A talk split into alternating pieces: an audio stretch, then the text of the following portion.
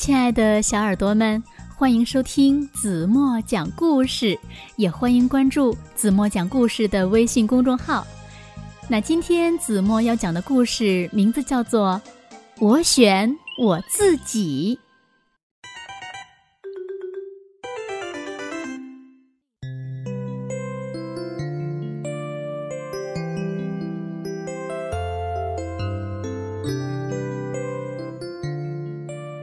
动物王国每隔四年都会选举一次国王。狮子最喜欢选举了，因为大家呀总是把票投给他。当他站在小山上问：“你们谁选我呀？”所有动物们都会大声叫道：“我们都选你！”然后呢，大家便举起啤酒和香肠，尽情的狂欢。不过，这一次的情况却有点不同了。一场选举，如果不能有别的选择，那有什么意思呢？一只小灰鼠跑过来说：“你呀，需要一个竞争对手。”要不然，选举就没有意义了嘛。狮子决定接受这个提议，他推荐母狮子参加竞选，并让人照着他的样子画了一张宣传海报。他对这张海报非常的满意，因为母狮子画的和他像极了。可是呢？小灰鼠也准备了一张宣传海报。其他的动物看到小灰鼠的海报了，也都想来参加选举。结果呢，每一种动物都派出了一名候选者。为了选出新的国王，在竞选大会上，每一个候选者都有一次演讲的机会。小灰鼠作为啮齿类动物的候选者，发表了慷慨激昂的演说。嗯嗯嗯，猫吃老鼠的时代一去不复返了。他大声吼叫着，所有的老鼠都鼓掌叫好。哼，如果我是国王，我们将把猫通通吃光。紧接着，一只傲慢的猫上台了。喵！如果我当了国王，老鼠将成为我们的主食。早餐是老鼠，中餐是老鼠，晚餐还是老鼠。把你们煮了吃。烤了吃，煎了吃，哼，选我吧！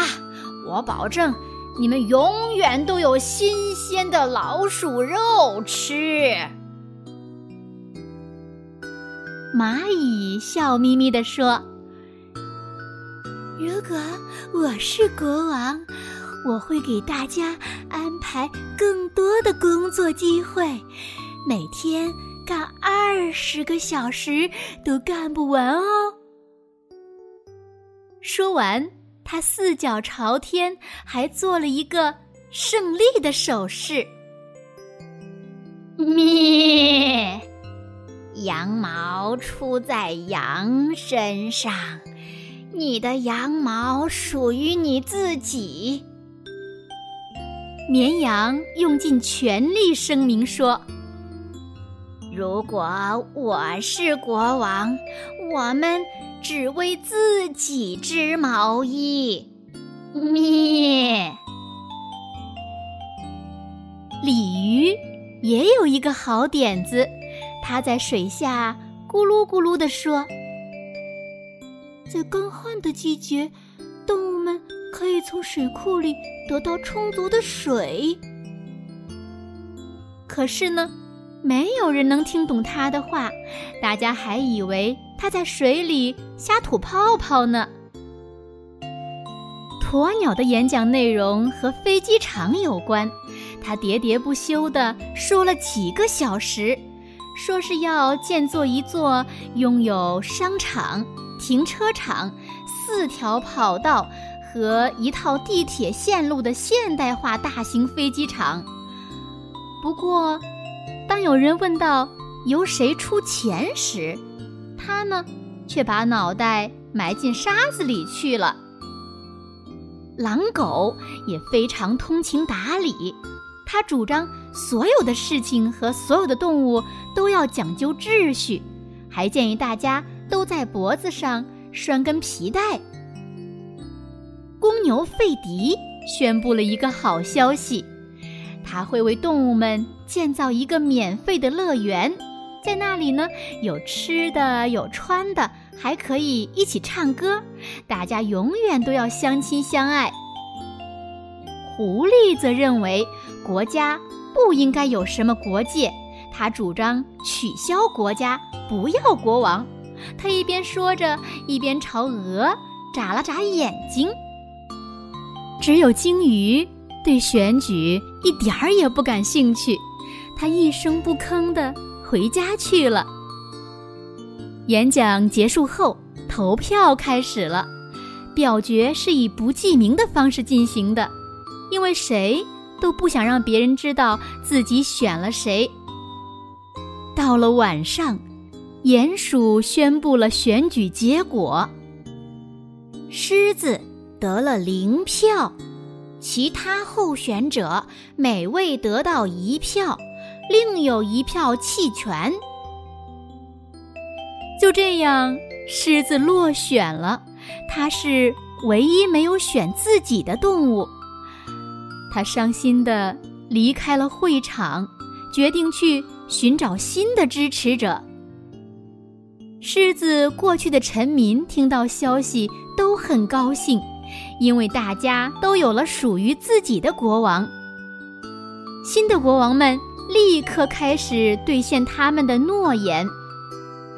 狐狸把鹅追得满世界跑，猫想吃老鼠，老鼠呢又反过来围攻猫。绵羊在竭力保护着自己的羊毛，公牛则努力地维持着和平。狼狗呢，要往鲤鱼身上拴绳子；鸵鸟又把头埋进了沙子，却一下子撞到了鼹鼠，因为鼹鼠总是在地下到处打洞洞。两个星期过去了，动物们不再遵守任何法律，大家想干什么就干什么，动物世界又被闹得乱七八糟，变成了一个。既危险又可怕的国度。狮子坐在一座高山上，看着眼前的一切，不停地摇头。突然，那只小灰鼠跳到他面前，问道：“我们该怎么办呢？”狮子扭过头说：“我们。”小灰鼠叹了口气：“唉，实在是太混乱了。尊敬的老国王，您快想想办法吧。”狮子把小灰鼠抱到怀里，慢悠悠地走下山，来到动物们面前。老国王深深地吸了一口气，然后大吼一声：“重新选举！”们吓了一大跳，都惊讶地看着狮子。这时候，他们个个都打得筋疲力尽，根本就没有兴趣当什么国王了。这一次选举只有一个候选者参加，结果当然就非常简单了。好了，亲爱的小耳朵们，今天的故事呀，子墨就为大家讲到这里了。那今天留给大家的问题是：最后谁又当选了新的国王呢？如果你们猜到了正确答案，就在评论区给子墨留言吧。好了，今天就到这里了。明天晚上八点半，子墨还会在这里用好听的故事等你哦。静静的闭上眼睛，一起进入甜蜜的梦乡吧。晚安喽。